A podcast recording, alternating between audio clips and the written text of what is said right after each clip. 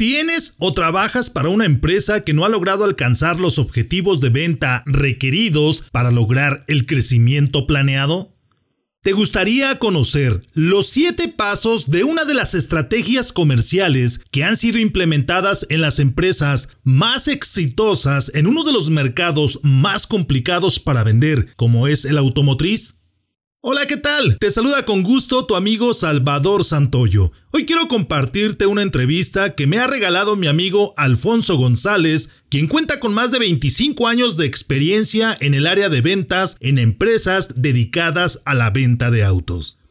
Todo mundo vende algo, ya sea algún servicio, algún producto e incluso nos vendemos nosotros mismos. Esto genera la necesidad de sobresalir en el mercado en el que nos encontramos y la única forma de hacerlo es vendiendo más. Esto conlleva a que nosotros y nuestras empresas deben estar preparadas no solo para vender más, sino también para vender mejor, ya que esto último traerá por añadidura lo primero. La visión, la misión y la cultura corporativa son partes esenciales e iniciales para la implementación de una estrategia comercial de 360 grados. No obstante, deberá estar sustentada y respaldada con los análisis de mercado adecuados, el monitoreo, medición y ajuste siempre que sean necesarios. Acompáñame y descubre junto conmigo de qué consta una estrategia comercial integral o de 360 grados y cómo se puede llevar a cabo su implementación para vender más. ¿Dónde? Aquí, en esta entrevista con Salvador Santoyo y el experto en ventas, Alfonso González. Suscríbete, comenta, comparte y practica estas herramientas.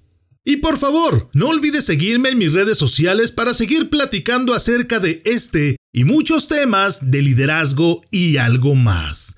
Encuéntrame en Facebook e Instagram como Salvador Santoyo Speaker y en Twitter como Salvador Speaker.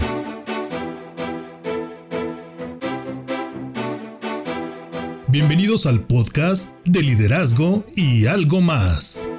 Para lograr tus objetivos y ser exitoso en los ámbitos personal y profesional, no es necesario reinventar la rueda. Puedes comenzar aprendiendo de los que ya han logrado el éxito. Recuerda que el liderazgo no se crea ni se destruye, solo se transforma. Infórmate de aquellos que han experimentado situaciones de aprendizaje y desean compartirlas contigo.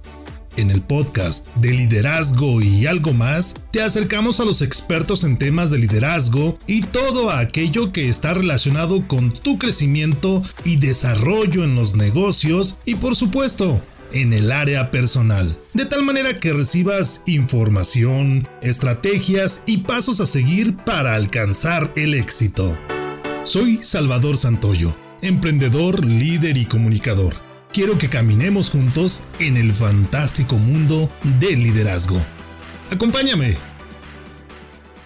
Bienvenidas todas aquellas personas que deseamos adquirir conocimientos y herramientas acerca del liderazgo. Estaremos platicando o tendremos el día de hoy un invitado muy especial además de ser un experto en las ventas, bueno, es un gran amigo al que yo agradezco que el día de hoy se dé la oportunidad de acompañarnos hablando acerca de las estrategias comerciales o en específico de la estrategia comercial de 360 grados, una forma de vender más. Es decir, que tienen que desarrollar e implementar las empresas con el objetivo de vender más. Recordar que el objetivo principal de una empresa es generar una ganancia. Eso es el objetivo principal de una, de un negocio. Y para generar esa, esa ganancia, bueno, tendremos que vender vender nuestro producto, ofrecer el producto que nosotros estamos desarrollando y a través de él, a través de los ingresos que obtenemos de estas ventas, generar ese movimiento económico, ese flujo económico para poder obtener esa remuneración que nosotros estamos buscando.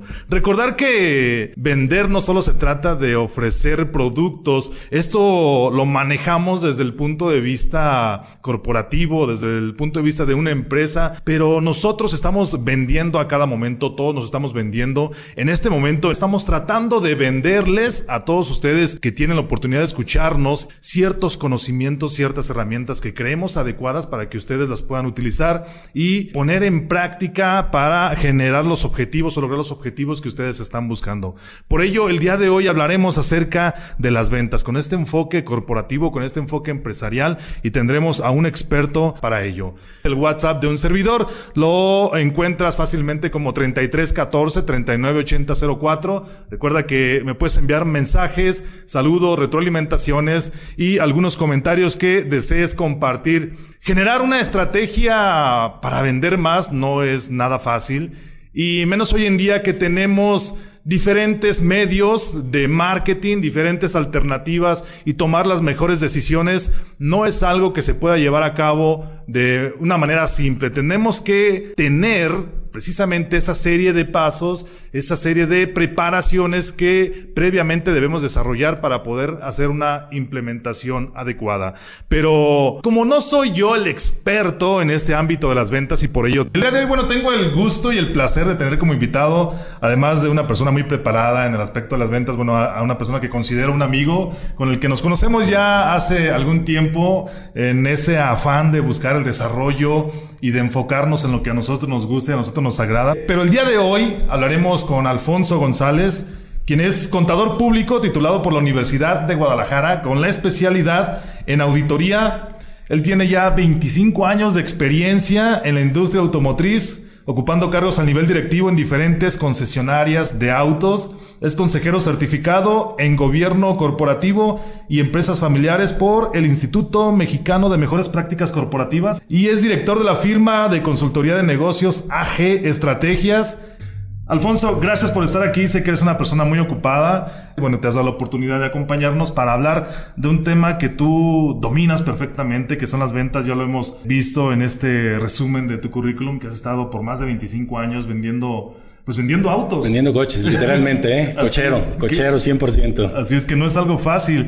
Y en esta estrategia de 360 grados donde tú englobas eh, los diferentes aspectos que rodean al tema sí, de las es, es una propuesta que traigo el día de hoy. Muchas gracias por la invitación, Salvador. Es un gusto estar aquí en tu programa. Te agradezco mucho el que me hayas invitado y poder compartir con tu auditorio esta, esta propuesta de estrategia comercial. Que bueno, hay muchas, ¿eh? Hay muchas estrategias comerciales en el mercado. Eh, no es la única, pero esta es una propuesta que a mí me parece que es integral. Porque fíjate que de alguna manera todas las empresas, cualquier negocio que se emprende, implícita o explícitamente tiene una estrategia. El tema es saber cómo desarrollas tú esa estrategia? Y el día de hoy les quiero dar siete pasos muy sencillos, muy concretos, para que tengan claro el ABC de cómo se puede estructurar una estrategia comercial, cómo captar más clientes y cómo vender mejor. Por supuesto. Y el primero de los pasos que tú mencionas es el implementar o el generar o desarrollar una cultura corporativa basada en valores, basada en, todo este tipo de situaciones. Platícanos acerca de esa cultura corporativa. Mira, todo tiene un principio en la vida y todo tiene un origen. Y muchas veces los problemas que enfrentan las empresas es que no tienen claro que las empresas lo primero es vender. Así es. Siempre en mis cursos, cuando doy yo pláticas, les hago la pregunta a mis alumnos, a los asistentes, ¿qué es primero, vender o administrar? Ah. Y se hace un debate, como no tienes idea, porque pues, obviamente un vendedor me va a contestar, pues primero es vender y un administrador me va a contestar, no, primero es administrar. Entonces yo les digo, ok, a ver, vamos poniendo de acuerdo, eh, ¿se puede vender sin administrar? Y me dicen, sí, por supuesto que sí. ¿Y se puede administrar sin vender? Eh, yo creo que no, porque entonces si no hay ventas, ¿qué administras? Así es. Entonces es un, punto de partida muy, muy, muy concreto porque ahí se generan muchos problemas en las empresas cuando no se tiene claro la visión que se quiere tener dentro del negocio y la que estructura el dueño o el emprendedor o el dueño del negocio, el empresario, en donde tiene claro que todos los que están ahí de alguna manera, implícita o explícitamente, venden. Así es. Obviamente el equipo comercial es el que tiene todo el peso encima para desarrollar eh, los objetivos de venta, lograr los, eh, las, las eh, ventas que se requieren. Pero de, también los eh, áreas de soporte como contabilidad, como sistemas, como recursos humanos, por supuesto que también intervienen dentro de la operación comercial porque ellos son los procesos de soporte que tienen la, la, relación con la estrategia comercial. Hablar de una cultura corporativa más que nada es entender qué es lo que se necesita. Una cultura corporativa son hábitos y costumbres que se van a compartir dentro de la empresa. Y todo parte a través de la misión que se establezca dentro de la organización, la misión con la razón de ser, el propósito que tiene el, dueño, el emprendedor o el director de la empresa y la visión que tiene, esa visión que tiene que compartir, porque muchas veces las empresas tienen su visión, pero no la comparten.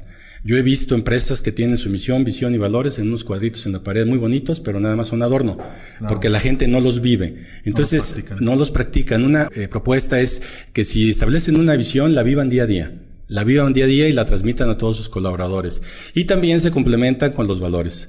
Los valores corporativos que obviamente van enfocados a tener claro qué es lo que se quiere dentro de la organización. Porque muchas veces en los departamentos se generan conflictos internos, tú lo sabes perfectamente bien, porque no están alineados a un solo propósito.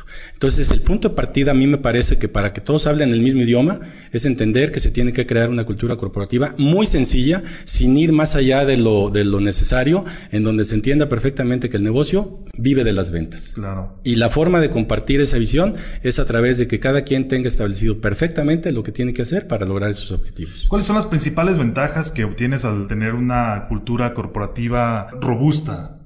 Mira, una de las ventajas, sobre todo, es que alinea toda la operación. Eh, uno de los problemas que yo enfrento como consultor cuando me hablan para ayudarles en, el, tema de las empresas es que me dicen, fíjate que queremos incrementar las ventas, perfecto. ¿Cuál es tu problema? Bueno, hago un diagnóstico en donde aplico un, cuestionario y veo que el diagnóstico es favorable, pero sin embargo no logran los objetivos de venta. Entonces yo siempre le pregunto al líder, oye, ¿y tú transmites la visión que tú tienes? Eh, fíjate que no. Ok, hay que empezar por ahí. Entonces, un problema y una, una situación que hay que resolver es que tiene que haber una buena comunicación desde el principio. Y las ventajas que representa tener una cultura corporativa es que poco a poco se va creando una cultura dentro de la empresa en donde todos la comparten, todos viven esa, esa, esa cultura y todos están orientados al mismo objetivo. Y la gente que se va incorporando también lo va siguiendo.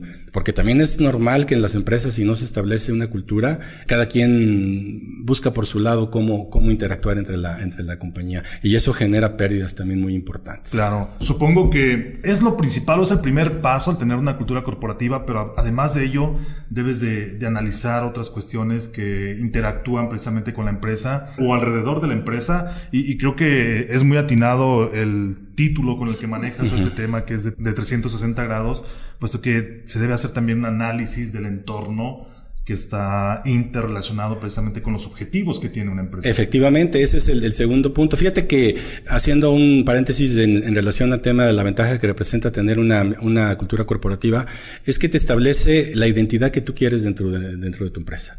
Te establece la forma, el ADN, yo lo llamo el ADN, que quieres que exista en tu, en tu compañía, te marca el camino, también te eh, legitima y te otorga valor como empresa en el momento en que tú estás interactuando con terceros interesados, que, se les llaman a todas las que participan también fuera de la organización. Es una guía, te sirve como una guía y también motiva al trabajador porque tiene perfectamente claro el camino establecido. Esa es una, una de las ventajas que representa tener una cultura corporativa. En relación al tema del análisis del entorno, por supuesto que también es importante, porque hay que entender que la empresa no es una empresa aislada. Vive en un entorno donde pasan dos cosas. Cosas que tú puedes controlar y cosas que no puedes controlar. Por ejemplo, ¿qué no puedes controlar? Pues todos los temas económicos, por ejemplo, temas de inflación, temas de la macroeconomía, situaciones de alza, de intereses, cambios de, la, de la cultura económica y en el gobierno. Son temas cosas ecológicos, ecológicos que tú no puedes controlar, pero sin embargo tienes que conocerlos. Por ejemplo, ahorita el tema de los combustibles. Es un tema que está de moda y tiene que ver con el tema del transporte, por ejemplo. Una empresa de transporte que no está a la vanguardia de lo que va a suceder con el tema de los combustibles a futuro, pues es una empresa que puede correr el riesgo de, perderse en el camino si no se adapta a lo que, a lo que viene en el, en el cambio. Entonces, es necesario que el, el, empresario o el emprendedor conozca lo que está sucediendo afuera de su empresa para que se prepare con los cambios que se vienen. Y el otro punto también que se verifica dentro de la, investigación del entorno es el entorno interno. Ese sí lo puede controlar, que tiene relación con todos sus departamentos, con todo lo que hace dentro de la compañía, cómo está estructurado, sus políticas su funcionamiento, eso sí lo puedo controlar. Entonces, ahí es importante que se centre también el empresario para que no se pierda en eso, porque si no, imagínate un problema que se presentaría es que no controla lo que no puede controlar y no controla lo que sí puede controlar, pues imagínate el caos que se genera. Se genera un caos ahí. Un caos interno. En ese análisis del entorno, ¿qué papel tiene lo que es la comunicación interdepartamental? Comentabas que en ocasiones, si no se resuelven los conflictos que puedan surgir dentro de la empresa, aquellos en los cuales teóricamente debes de tener cierto control, ¿qué papel juega precisamente la comunicación, el conocer eh, cuáles son los objetivos? Mencionabas que deben de estar alineados todos hacia un mismo objetivo. ¿Cuál es el papel que juega este, este aspecto? Mira, la comunicación en las empresas es vital. Es fundamental. Siempre tiene que haber una, una comunicación objetiva, asertiva, con todos los departamentos, con todos los integrantes de los equipos de trabajo, en donde los líderes que dirigen la operación tienen que tener claro primero qué es lo que busca el director, su, su misión, su visión, los objetivos estratégicos que tiene la empresa, y los tiene que bajar a su compañía. Yo, yo siempre les digo que en las empresas se gestiona de arriba hacia abajo y se opera de abajo hacia arriba. Es decir, en una retroalimentación de abajo hacia arriba de 360 grados, en donde lo que sucede en, la grandes, en los grandes departamentos, en las grandes jerarquías, se tiene que bajar hasta el último operador hasta el que está en la línea de ensamble, que conozca perfectamente qué está buscando y por qué la importancia de hacer bien las cosas en su trabajo. Y luego, los de arriba se tienen que enterar cómo está funcionando todo aquello que planean. Entonces, la comunicación tiene que ser de, de arriba hacia abajo y en un camino de ida y vuelta. Eso, eso es fundamental.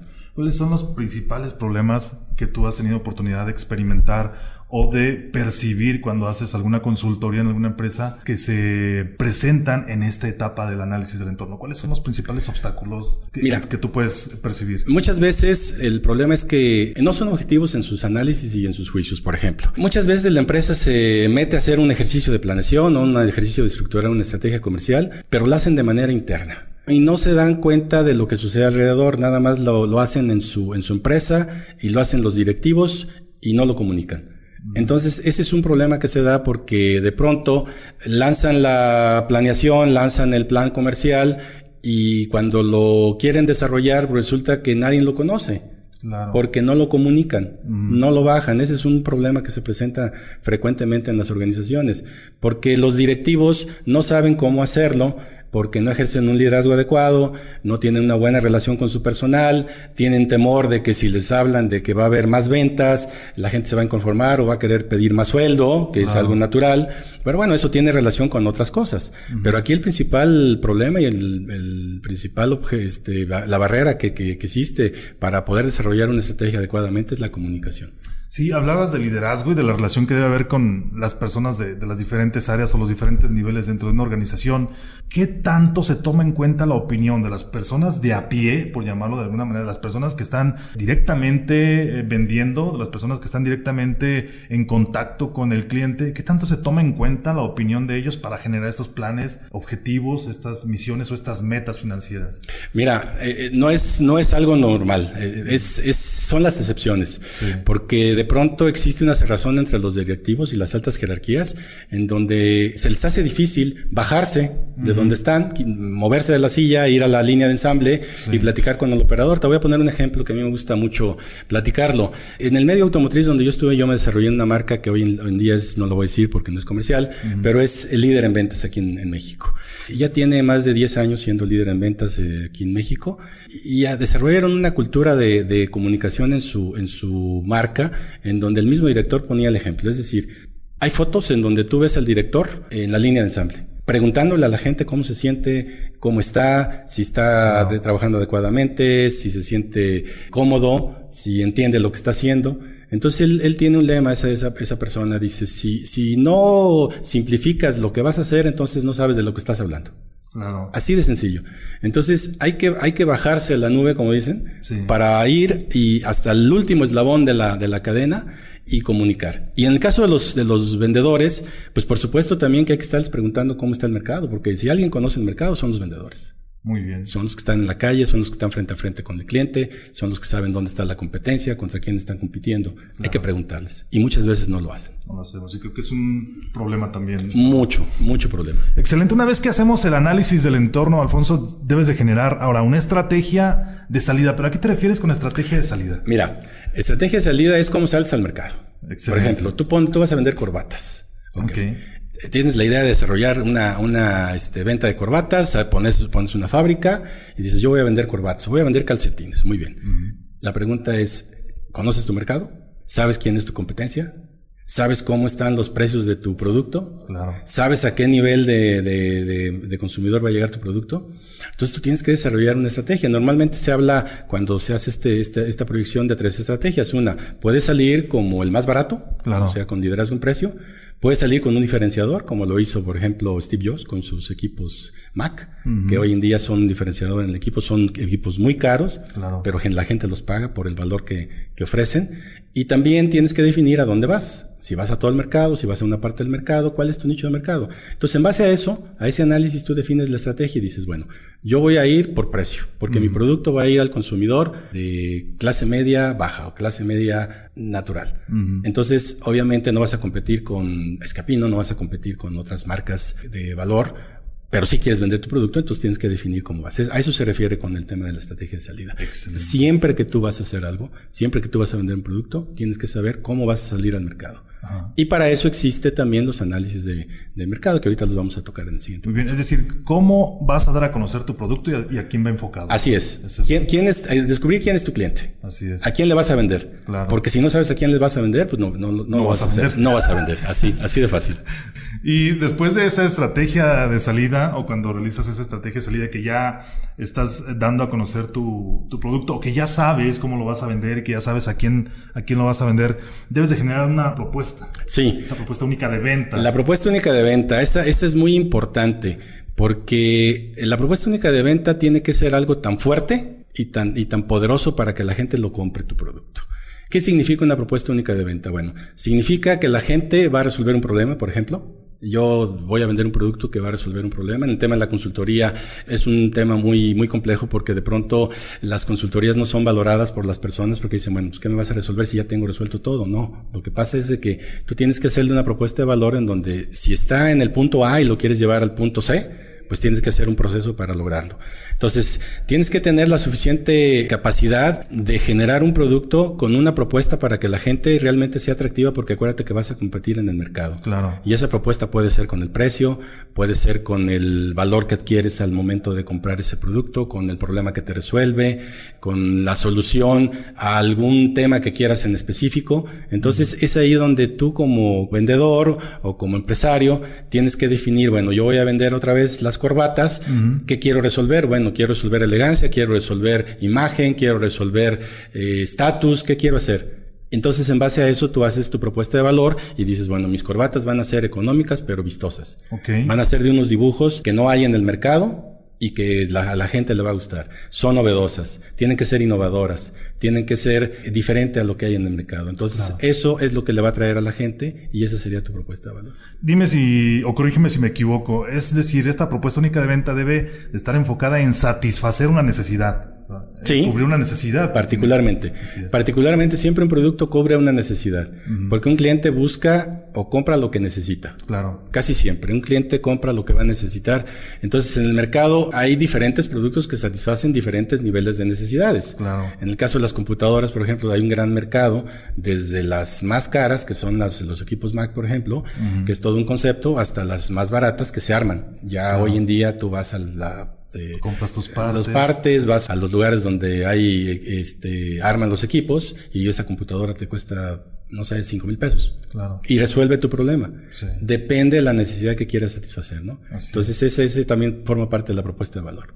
Hablabas de, de esa propuesta única de venta. Cuando tú la lanzas o estás por lanzarla, ¿Realizas algún análisis de los resultados que puedes tener? Es fundamental. Sí. Es fundamental. Eh, hay un principio que dice que lo que no se mide no se puede corregir. Claro. Y si no se puede corregir, no se puede mejorar. Por supuesto. Entonces, hoy en día, quien hace algo y no lo, no lo evalúa, a través de algún indicador, a través de algún medidor un resultado, eh, se pierde mucho del análisis que le pueda dar esa conclusión. Entonces, hoy en día es necesario medir o conocer lo que estás haciendo. Por ejemplo, tú vas a lanzar tu producto al mercado, bueno, ya sabes que hay un, mercado que vale, no sé, X cantidad de dinero y tú quieres participar en ese mercado. Entonces tú dices, bueno, yo no voy por todo el mercado, pero quiero una participación de un 5%.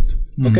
Entonces tú quieres de, ese mercado, de ese pastel, normalmente se, se, se, se, refleja así como una gráfica de pastel, donde es el mercado y están los competidores, están los buenos, los menos buenos, etcétera. Entonces, pues yo quiero una partecita de ese pastel, una pizquita, una tajadita de ese pastel. Claro. Ok, ¿Qué voy a hacer para lograrlo? Bueno, pues voy a hacer mi producto, como te dije. Voy a hacer mi producto, voy a hacer mi propuesta de valor, voy a definir mi, estrategia de salida, pero quiero saber a quién le voy a vender. Por supuesto. Entonces es donde hay que analizar quién, dónde está mi target, dónde está mi, mi nicho de mercado. ¿Es todo el mercado o es una parte? Porque también hay una cosa muy importante, tienes que definir eso porque si no te cuesta mucho dinero invertir en una estrategia para llegar a un nicho de mercado al cual no llegas y no vas a cubrir entonces pierdes dinero. Claro. Entonces tienes que empezar de, de, de, menos a más, de menos a más, de menos a más. Asegurarte que tu producto primero sea aceptado. Hoy en día, en el tema del emprendimiento, una de las cosas que, que está pasando es que la gente quiere respuestas rápidas y soluciones rápidas a todos sus problemas. Entonces, cuando lanzas un producto al mercado y si no les gusta a la gente, inmediatamente tienes que cambiar porque no tienes que empeñar en, en seguir pensando que tu producto les va a gustar. Ya no les gustó. Cámbialo. Así es. Modifícalo. Eh, enfócate en otro, ¿no? No te aferres a querer que se venda tu producto cuando la gente no te lo acepta. Claro. Entonces, es importante estar pendiente de saber qué está pasando en tu nicho de mercado. Este análisis lo haces antes, durante o después del lanzamiento o, en las tres etapas? Mira, lo, ideal es hacerlo antes. Mm. Te pongo un ejemplo. Ahorita hay una marca coreana aquí en México que ya trae una participación del 7% de mercado en tema de coches en tres años. Yo te puedo poner el ejemplo de otra marca japonesa que duró 10 años para lograr un 7% de participación en el mercado. Se dice muy fácil. Pero ¿qué hicieron? Hicieron la tarea. Ellos, la verdad, eh, antes de llegar aquí al país para vender sus autos, investigaron eh, el nicho de mercado, el producto que iban a, a traer para vender en ese nicho de mercado y el diferenciador que tenían que desarrollar para que la gente comprara sus productos. Tres cosas muy sencillas, así como te lo digo, y hoy por hoy tienen 7% de participación del mercado en, una, en un universo de, de unidades que vale un millón y medio trae 7%, estamos hablando de cerca de 65 mil unidades. Entonces, tú dices, wow, ¿cómo lo hicieron? Bueno, pues hicieron la tarea. Claro. Y, estamos hablando que en tres años En tres años, lo que otras empresas hicieron en diez. ¿Qué, ¿Qué pasó? Que las otras empresas también seguramente hicieron su investigación de mercado, pero no fue tan objetiva como esto, como esta empresa que dijo, yo voy a salir con tres productos específicamente, me voy a, enfocar en el segmento donde se están vendiendo más los autos, que son las eh, utilitarias, los eh, compactos y los subcompactos, y con tres productos hoy por hoy tienen 7% de mercado. Y si ese análisis les hubiera arrojado una respuesta no favorable, pues estarían en posición de cambiar. Tenían que cambiar. ¿Por qué? Porque ellos tendrían que decidir con qué producto salían, salían al, mercado. Entonces, eso, eso es eh, lo ideal, hacerlo al principio. También lo puedes hacer sobre la marcha. Por supuesto, prueba y error. También es, se vale. Se vale o te avientas al ruedo, como dicen. Lo importante es salir al mercado y sobre la marcha también vas corrigiendo y en base a la información que vas recogiendo de tu experiencia en, el, mercado, vas tomando las decisiones. Claro. Nada más para dejar bien claro con las personas que nos ven y nos escuchan, esta etapa o este paso hablaba acerca del análisis de potencial, ¿cierto? Es el potencial de mercado, cuánto puedo vender, cuánto vale mi mercado. Muchas empresas dicen, bueno, yo no tengo información de mi potencial de mercado. Ok, pues trata de obtener lo más posible de información en, con cámaras de comercio, con eh, este, empresas de gobierno, en el INEGI, aquí en Guadalajara, es la empresa donde tiene todas las estadísticas, para que más o menos sepas cuánto vale tu mercado y cuánto quieres de ese mercado. Porque muchas empresas se meten a vender y no saben ni siquiera cuánto vale su mercado. Ahora, imaginemos que ya tenemos todos estos que llevamos hasta ahorita cinco pasos. Son cinco pasos, llevamos ya. Que hemos hecho la tarea en estos cinco pasos y ahora queremos saber o queremos determinar cómo vamos a dar a conocer ese producto, por qué medios lo vamos a promocionar, por qué medios, es decir, esa estrategia de marketing que sería tu paso número seis, cómo desarrollar, cómo determinar cuál es la mejor herramienta a utilizar. Bueno, aquí debe ser la más eficiente y la más barata. Porque en el tema de mercadotecnia es un tema complicado. Yo tengo un principio que dice, quien no te conoce no te compra. Por supuesto. Entonces, hoy en día no se vale que ninguna empresa, ningún emprendedor, ningún negocio no tenga publicidad, porque existen las redes sociales que son sumamente económicas, son de alto impacto y la gente te conoce. Entonces, por lo menos tienes que empezar a dar a conocer a tu producto de la mejor manera y de la manera más económica. Lógicamente, esto va en base a tu presupuesto, en base a lo que tú destines para, para promocionarte, pero necesariamente tienes que hacer una estrategia. Entonces, también tienes que definir cómo vas a dar a conocer tu producto, si vas a salir en medios, si vas a salir a través de espectaculares, si vas a salir a través de radio, de prensa, de redes sociales. Yo lo que les recomiendo normalmente es de que hagan un análisis, hoy en día se puede hacer de manera manera muy fácil, donde es eh, donde cuesta menos la publicidad y tiene más alto impacto. Y sin duda son las redes sociales hoy en día. Una pregunta con doble sentido. ¿Qué herramienta utilizarías para promocionar un taller de capacitación, una conferencia o un seminario? Un taller de capacitación. Pues sin duda, eh, Facebook, LinkedIn, por ejemplo, hoy en día LinkedIn es una herramienta muy interesante en donde interactúas con otros colegas, en donde interactúas con otras empresas y sale chamba de ahí también porque te buscan. En LinkedIn, en Facebook, hay una estrategia también que se llama Google AdWords, en donde te posicionas a través del, SEO, es un, motor ahí de búsqueda, en donde la gente cuando pone conferencias te ven ahí, sales tú. Entonces, esa es una forma. Y que la gente te conozca y sepa que existes. Claro. Porque si no, te vas a morir, te vas a morir y no vas a lograr tus objetivos. Entonces, hoy en día, el tema de la comunicación, el tema de estar ahí en la mente de la gente es importante. Y cualquier medio eh, radiofónico, televisivo, escrito, etcétera, eh, funciona. Sí, me voy a quedar con esa frase que comentaste hace un momento que pareciera muy obvia, pero a veces no lo es tanto, que si no te conocen, no te compran. Así es. Así de fácil. Así es. Entonces tienes que darte a conocer. Tienes que darte a conocer, tienes que posicionarte. Por ejemplo, ¿cómo se posiciona un taquero? Pues por los tacos que hace, las, salsas que hace, ¿verdad? Así es como se y, y, a lo mejor te los comes parados ahí, y ya sabes que aquí somos taqueros y vamos a pie. Entonces, pero tú vas y pagas el precio por esos tacos que quieres. Claro. Y dices un día, viernes en la noche, Vamos a los tacos. Y puedes manejar media hora, una hora para llegar a donde venden esos tacos. Eh, eh, no importa la distancia y no importa el precio que, que, pagues. va relacionado con la calidad. Va relacionado con la calidad y son los diferenciadores del producto. Por ejemplo, aquí en Guadalajara, tú lo sabes, nuestra famosa torta ahogada. Sí.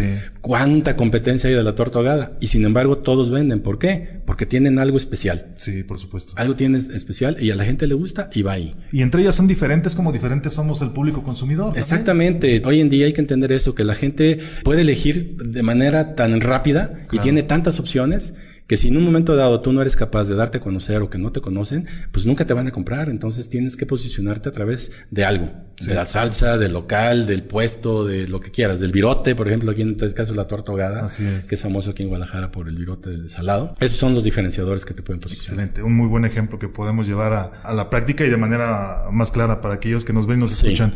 Ahora, hablábamos al principio de que queda primero algo parecido como el huevo la gallina, primero las ventas o la administración, y hablábamos que puedes vender sin tener una, un buen sistema de administración o de gestión. Sí. Pero no podemos administrar si no vendes, porque al final de cuentas, pues si no vendes no hay utilidad, no, no, no tienes algo que administrar. Sí. Y hay un punto que creo que está muy relacionado con eso dentro de, de, esa dinámica que tú generas o esta estrategia, que es la gestión comercial. Sí, ese, ese es todo un tema. Mira, el tema de la gestión comercial es simple y sencillamente manejar adecuadamente los recursos que tienes para vender. Así de sencillo. Muchas veces las empresas no tienen grandes presupuestos para tener una fuerza de ventas muy, muy amplia, no tienen grandes presupuestos para pagar sueldos muy altos o comisiones, no tienen grandes presupuestos para invertir en inventarios, por ejemplo, no tienen grandes presupuestos para tener rotación de personal, que es carísimo, por ejemplo, no retener al talento humano. Entonces, la gestión comercial tiene relación con todos esos temas. Y básicamente y fundamentalmente la gestión comercial se enfoca en establecer cómo vas a vender, cómo voy a vender. Y para eso tienes que definir tu proceso de venta.